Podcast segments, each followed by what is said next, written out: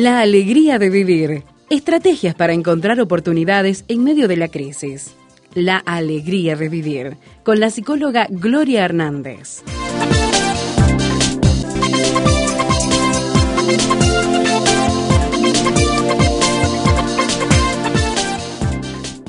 Si usted nos escuchó el programa anterior, justamente la semana pasada, o quizás también pudo escuchar alguna repetición de este espacio por internet, se va a dar cuenta de que hemos estado compartiendo estos espacios con algunos invitados muy especiales.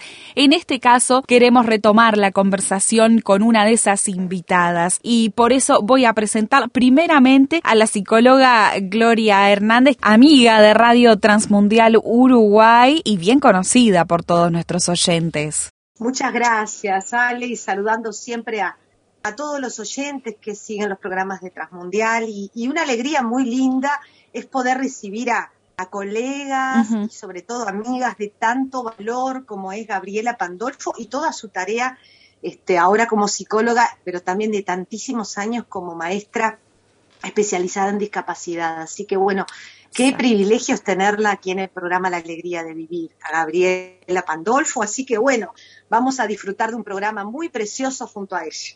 Exacto, como tú dijiste, Gloria, entonces nos está acompañando ya hace dos encuentros la psicóloga y maestra especializada en discapacidad, Gabriela Pandolfo. Así que, Gabriela, muchas gracias por seguir aquí con nosotros en Radio Transmundial. Muchas gracias a ustedes y un gusto poder compartir con ustedes este, este tema tan apasionante y también tan movilizador. Sí, sí, porque hemos estado conversando el encuentro anterior acerca del trastorno del espectro autista y Gabriela nos ayudaba a conocer un poco más de qué se trata este trastorno, cómo se presenta y la conclusión a la que habíamos llegado tanto con Gabriela como con Gloria era encontrar la esperanza aún en estos casos, en estos contextos familiares tan complejos en los que hay una persona con autismo. Bueno, siempre está allí el Señor enseñándonos y acompañándonos y ayudándonos a encontrar entonces la luz incluso en estas circunstancias. Yo pensaba, Gabriela y Ale, en esto, este, a veces eh, cuando no se, se nombra mucho el tema del autismo, pero cuántos preconceptos hay, ¿no? Y, y por eso la riqueza de tenerte, que has trabajado mano a mano y bien cercanamente con personas y con familias con, un miembro con el trastorno del espectro autista. Así que me parece que, sería muy lindo también pensar en todas esas cosas que desde una mirada natural la gente mira. Bueno, y acá tenemos a ti como especializada en el tema. ¿Qué podrías decirnos, no? Contanos un poquito de esa experiencia que has tenido, Gabriela. Bueno, muy bien. Primero recordemos, ¿no? A qué, cuáles son los indicadores de una persona que sufre o que presenta el trastorno del espectro autista. Y hay dos criterios que son importantes que tienen que presentarse. Primero, que haya un deterioro persistente en la comunicación social recíproca y también en la interacción social. En, este, en las personas con el trastorno del espectro autista también vemos patrones de conducta, intereses o actividades repetitivas, pero también restrictivas. Y también todos estos indicadores tienen que presentarse desde la primera infancia y traen limitación en, el funcionamiento de la vida cotidiana. Por eso es tan importante conocerlo, pero también empezar a ver qué, cómo podemos acompañar y comprender, porque comprender es aliviar. Comprender nos ayuda a, también a poder, eh, en cierta forma, presentarnos de la mejor manera y brindar las ayudas necesarias para estas personas. Y yo quiero contar una experiencia que tuve que me marcó eh, significativamente. Una alumna eh, que trabajé con ella, con sus papás, una, chica con el trastorno del espectro autista, para lo cual, hizo aclaro, este, su mamá y bueno y su papá me dieron el consentimiento informado, ese consentimiento de que pueda usar su caso sin mencionar su nombre, tanto en charlas como las que tenemos hoy, como también en publicaciones. Eso este, en fin éticos para entender esto. Y les cuento, esta chica de 12 años la conocí en el patio de la escuela donde yo trabajaba, una escuela de educación especial. No era alumna, no era mi alumna, no era parte de mi grupo, pero la vi dos, tres años previos a que fuese mi alumna.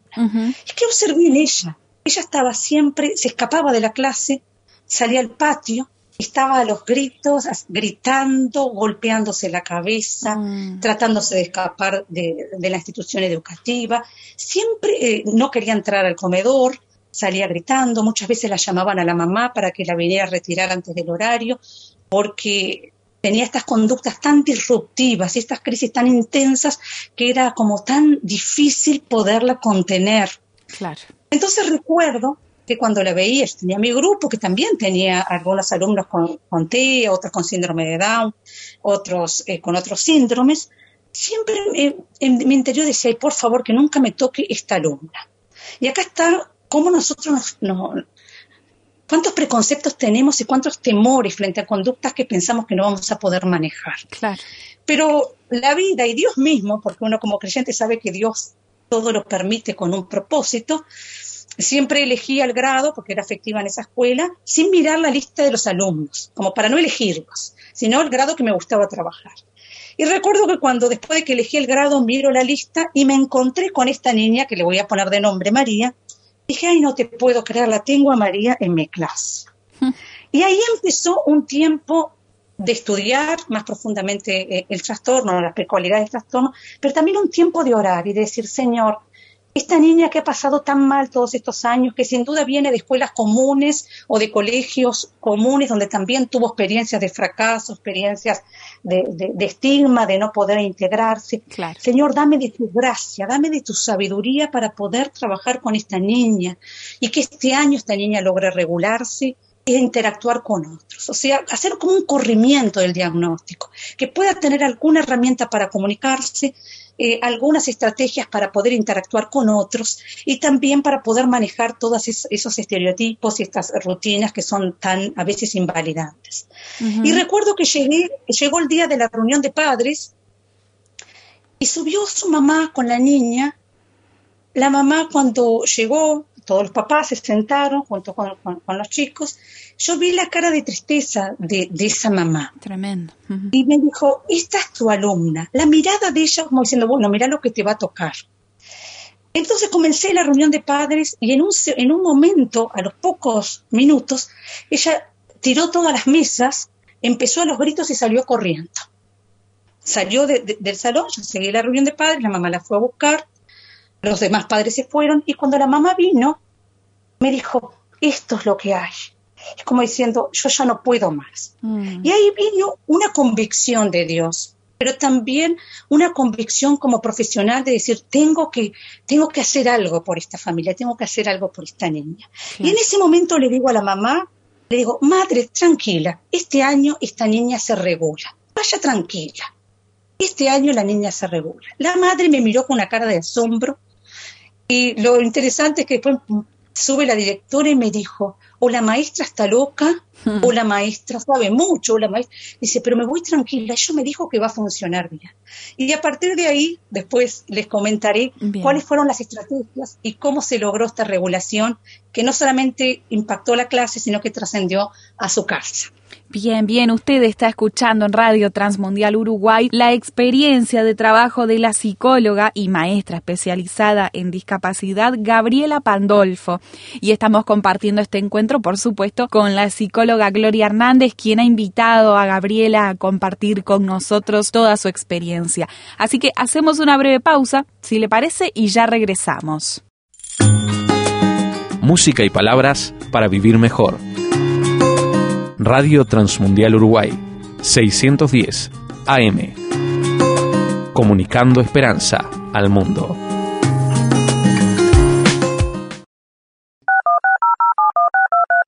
¿Quiere opinar? Póngase en contacto con nosotros al número de WhatsApp, signo de más 598 91 610 610. Conversábamos en el bloque anterior de este encuentro de la alegría de vivir con la psicóloga Gabriela Pandolfo. En realidad, Gabriela, eras tú quien nos estabas eh, contando lo que fue tu experiencia con una alumna particular que tenía este trastorno del espectro autista y que lo, lo vivía Gabriela de una manera bastante descontrolada, nos decía. Sin embargo, llegó a tu clase y ¿qué pasó? Bueno, ahí empezó esto, este desafío Y acá algo importante que es lo que, en lo que quiero puntualizar. Esta niña siempre venía con un acompañante terapéutico, más que nada porque necesitaba para su regulación. Esta figura es una persona como que acompaña, que está al lado de, la persona para también como contener eh, determinadas conductas, sobre todo las que puedan ser autolesivas. Ahora, ella estuvo siempre, nada más que cuando la niña irrumpía del salón de clase, la acompañante salía atrás como a cuidarlo. Entonces, la primera meta que me propuse como maestra de esta niña es que la niña permaneciera en el salón. Para eso instrumenté que el lugar donde ella estuviese sentada no fuera tan fácil la irrupción. Entonces, no es que la encerré, pero la puse en un lugar donde fuera más complejo levantarse y salir corriendo. ¿no? Claro. Y esta fue el primer, la, la primera estrategia que usé y también trabajar con la acompañante terapéutica en cómo regular los estados de la niña. Entonces comenzamos la clase en un clima tranquilo, porque uno, uno de los aspectos que trabajo mucho es la regulación conductual. En un ambiente donde hay este, demasiados ruidos, demasiado disturbios, una persona con TEA no puede estar cómoda de ninguna manera, porque también todo lo sensorial está mucho más, eh, lo siente mucho más. Claro.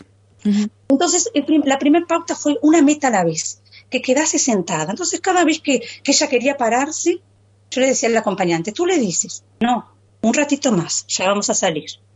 Y la calmas. Una consigna corta, en tono suave, y que muestre en nosotros aplomo, no ese nerviosismo. A veces en el momento de, querer contener una crisis decimos muchas órdenes a la vez y eso hace que todavía la crisis aumente. Entonces, la palabra firme, pero suave, sin gritos, clara, pensemos que en la comunicación tienen eh, determinadas dificultades para procesar la información. Entonces, cuando son muchas consignas y muy repetitivas, es, difícil que pueda entender. Entonces, logramos eso con la intervención del acompañante y luego fui a la fase 2, que es intervenir yo. Ella se acostumbró a mi voz, de escucharme dar clases, logró permanecer sentada, logró permanecer en la clase y ahí empezó el tiempo de poder regularla de que aceptara mi voz, de que aceptara mi trato.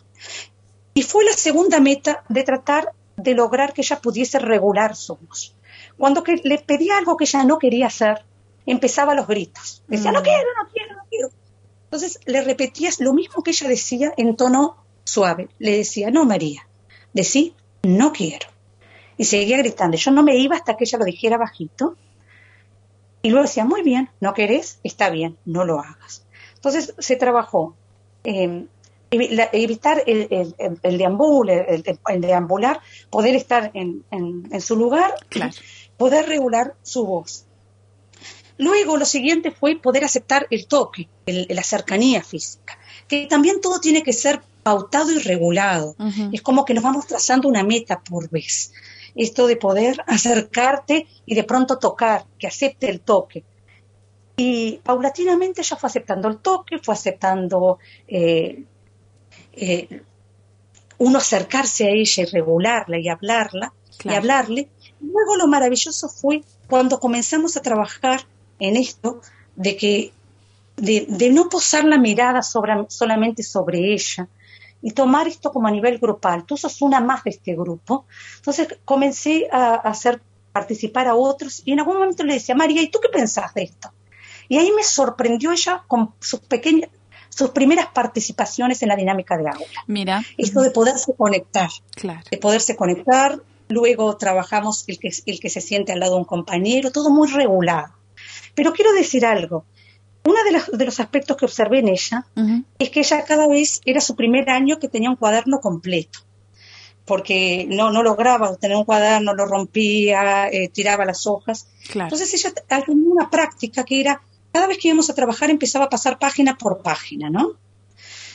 Y me acuerdo que el acompañante le dijo, no, no, no, dale, vamos a trabajar. Yo le decía, no, respeta su rutina. Esto a ella le da seguridad. Ella necesita para comenzar una tarea y enfocarse, mirar todas las páginas de lo que, todo lo que hizo. Y ella lo disfrutaba de una manera. Ah, mira. Entonces acabó, no queremos modificar todas las conductas, porque hay algunas que no interfieren con la vida de los otros, que no le causan deterioro a los otros, claro. pero que, la persona con, este trastorno disfruta.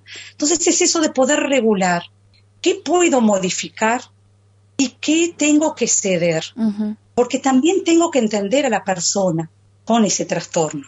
No voy a tratar de que él funcione o ella funcione exactamente igual a una persona neurotípica, a una persona que no tiene el trastorno. Tengo como que tener ese juego de tratar de que pase lo mejor posible y logre interactuar, pero también respetando determinadas características de la misma persona que le dan seguridad y que también hacen posible que, pueda ser feliz. ¿no? Y bueno, y luego fuimos en otras áreas, otra de las metas fue que pudiera participar del comedor, que nunca había entrado al comedor, siempre quedaba fuera, y fue con un acompañamiento físico de mi brazo, dándole seguridad, pero ahí entró sin la acompañante. Y acá está esto de regular. Ella vieron que las personas con el trastorno de espectro autista también en los sabores tienen sabores que prefieren, otros sabores que, realmente no pueden tolerar. Mira. Entonces le dijo a ella, María, tú no tenés que comer. Yo te voy a dar pan que te encanta, porque comía en su casa, pero quiero que estés con nosotros. Así que te sentás, tomas tu jugo, comes el pan y compartís este espacio con nosotros. Y eso hizo que ella pudiera disfrutar con los compañeros, estar sentada, estar en un ambiente con muchos más compañeros claro. y, a la vez participar de ese espacio. Y es esto de, poderles dar ese entendimiento y ese acompañamiento. Pero creo que la fuerza más poderosa es el amor, porque realmente el amor de Dios y el amor que Dios puso en mí hacia ella, es eso que yo deseaba que llegara. Y me ponía metas y disfruté cada avance. Y luego hice un trabajo con la familia para tratar de estas mismas pautas estas mismas formas de regular las conductas, de tratar de no, de no, de, corregir con aplomo, de contener las crisis eh, con pocas consignas, y provocó que en la casa también ella mejorara, porque esto es lo bueno de las intervenciones psicoeducativas, no puede quedar solamente en el ambiente de aula. No, no. Tiene que traspolar al hogar. Y lo más maravilloso, porque luego le hice una entrevista el año siguiente, traspoló al año siguiente, el año siguiente tuvo otro maestro y esas conductas que había podido fijar las sostuvo hasta el siguiente año. Y eso es lo maravilloso, como así tienen tanta inflexibilidad y tanta rigidez en determinadas conductas, cuando logran reaprender otras, también tienen la misma rigidez para sostenerlas. Y esto es lo maravilloso de la reeducación. ¿no? Y, Bien. y, ha sido una bendición para mí con la ayuda y la gracia del Señor. Bien, Gabriela, y esto eh, fue un proceso que tomó un año, lo que vendría a ser un año de estudios, un año de escuela, quiero decir. Sí, un año, porque en ese año hubo momentos que, esta niña hizo crisis sumamente eh, agudas y, de pronto salió, recuerdo una vez que empezó a gritar, a golpear cosas, a, tratar. Yo traté de que no, por supuesto, que no golpeara a otros niños, ni que se golpeara a ella. Pero recuerdo que en ese momento cerré el salón, me senté tranquila y le dije, tú no vas a salir, vas a salir cuando te tranquilices. ella siguió gritando, gritando. Le dije, cuando te tranquilices y vuelvas a tu salón, te voy a dejar salir al patio. Y saben que, y en eso llorando internamente, Señor, por favor, ayúdame, toca a Y sabéis que después de eso ella dijo, no me sirve. Y fue y se sentó, quedó tranquila, luego que ella se tranquilizó, le digo, ¿tú quieres salir al patio? Sí, bueno, ahora sales. Esto es la reeducación. Es como tener esa paciencia para lograr las metas que me propongo, una meta por vez. Este, la primera meta, además de estar sentada, fue tratar de que tuviese contacto ocular, es que poder tratar de que se conecte con la mirada, las personas con trastorno del espectro autista tienen esa dificultad para conectarse también visualmente. Claro. Es eso de, buscar formas. A veces yo decía, mira qué hermosa que soy, mirame que soy divino. Y, también con algún ruido hacerla, hacerla este, mirar y, todo eso, y, encontrar en qué disfrutan. Ella disfrutaba con la música, mm. pero también sufría con determinados ruidos. Entonces, por ejemplo, iba a la clase de educación física, pero le permitía no ir a la de danza, porque en la de danza el sonido zapateaban y eso le provocaba este, un gran sufrimiento. Es como conocer y entender hasta dónde voy, cuánto trabajamos en modificar y cuánto en aceptar. En aceptar lo que realmente no puede tolerar. Gabriela, sabés que yo eh, te estaba escuchando en toda esta intervención que hiciste, qué maravilloso, ¿no? Y me surgían dos, dos aspectos. Uno, porque es una intervención psicoeducativa. Siempre hablamos este, que, que, como en una balanza dos platillos, la misma dosis de firmeza en uno y la misma dosis de ternura en el otro. Y creo que, que, ese interjuego de firmeza y ternura, qué importante que fue en el vínculo con esta niña, ¿no? Este, porque eras con esas metas claras y cortas, eras eh, tierna, pero a la vez muy firme, ¿no? Y, y creo que eso, cuán importante debe ser para un niño con esta situación, para toda persona, y, para, en la educación para toda persona, pero me imagino. Gloria, sí. Lo que tú decís también de lo afectivo. Esta niña empezó, los tres, cuatro primeros meses entraba y decía, no me quiere, no me quiere, era esa ecolalia. Me acuerdo que le decía, yo sí te quiero, yo sí te quiero. ¿Sabes que terminó los últimos meses diciendo, me quiere, me quiere? Esas cosas maravillosas que provoca el amor, porque el amor es el que te mueve a actuar, a pensar, a, salir de tu comodidad, porque más cómodo, era más cómodo no tener una niña así, porque claro. provoca este, mucho trabajo, mucho, pens mucho pensar. Y, y, y, bueno, y a fin de año tuve unas palabras tan maravillosas de su mamá, bueno, que hasta el día de hoy tiene contacto conmigo, de, de ese agradecimiento a no solo a ese año, sino a todo lo que pudo traspolar para, para su vida, ¿no? Este, ese acompañamiento, porque para los padres no es nada fácil este, lidiar y, y, y, qué importante es poder como ayudar, acompañar esto que tú decías, Gloria, de la intervención desde la educación, pero también desde la psicología. Y que nosotros que somos cristianos sabemos que también desde lo milagroso que Dios obra en las personas y la gracia que nos da a los profesionales que creemos en Él, porque Dios nos da una sabiduría de lo alto, que no es la que se estudia en libros, no es la que sale de nuestra mente, sino también eso que viene como de Dios, que te ilumina, que te da la sabiduría para actuar en el momento. ¿Sabes qué pensaba Gabriela y Alejandra justamente en esto? ¿no? Me parece, como cerrando ya en el programa, es la importancia del amor, del amor con mayúscula. Cuando pensamos en el libro de, de, de Gálatas, sí se habla de las características del fruto del Espíritu Santo. Primera es el amor, y todas las demás son derivados del amor. Hablabas de la paciencia, uh -huh. de la templanza en el vínculo con esa niña, y que el amor es la emoción. Eh, que como la definía un gran psicólogo, el corazón se adhiere a lo bueno. ¿Y qué significa? Que, que, cada emoción que surge por algo y para algo, el amor es la emoción que conecta. Y pensaba, este, pensando y escuchándote en lo que es eh, un niño con, con TEA, con trastorno del espectro autista, la dificultad de conectar, es el amor que es lo que puede llevar a conectarte, como lo que te pasó a, en, en esta experiencia, ¿no, Gabriela? Entonces, desde el amor auténtico siempre va a poder generar conexión y empatía. Y eso es milagroso y maravilloso a la vez, ¿no? Bien, bien, muchas gracias. Muchas gracias tanto a Gabriela como a Gloria por haber compartido este espacio con todos los oyentes de Radio Transmundial Uruguay. Gracias, Gabriela, por compartir con nosotros de, de tu experiencia y también estos pequeños consejos, estas guías también que estoy segura de que a más de un oyente le van a ser útiles.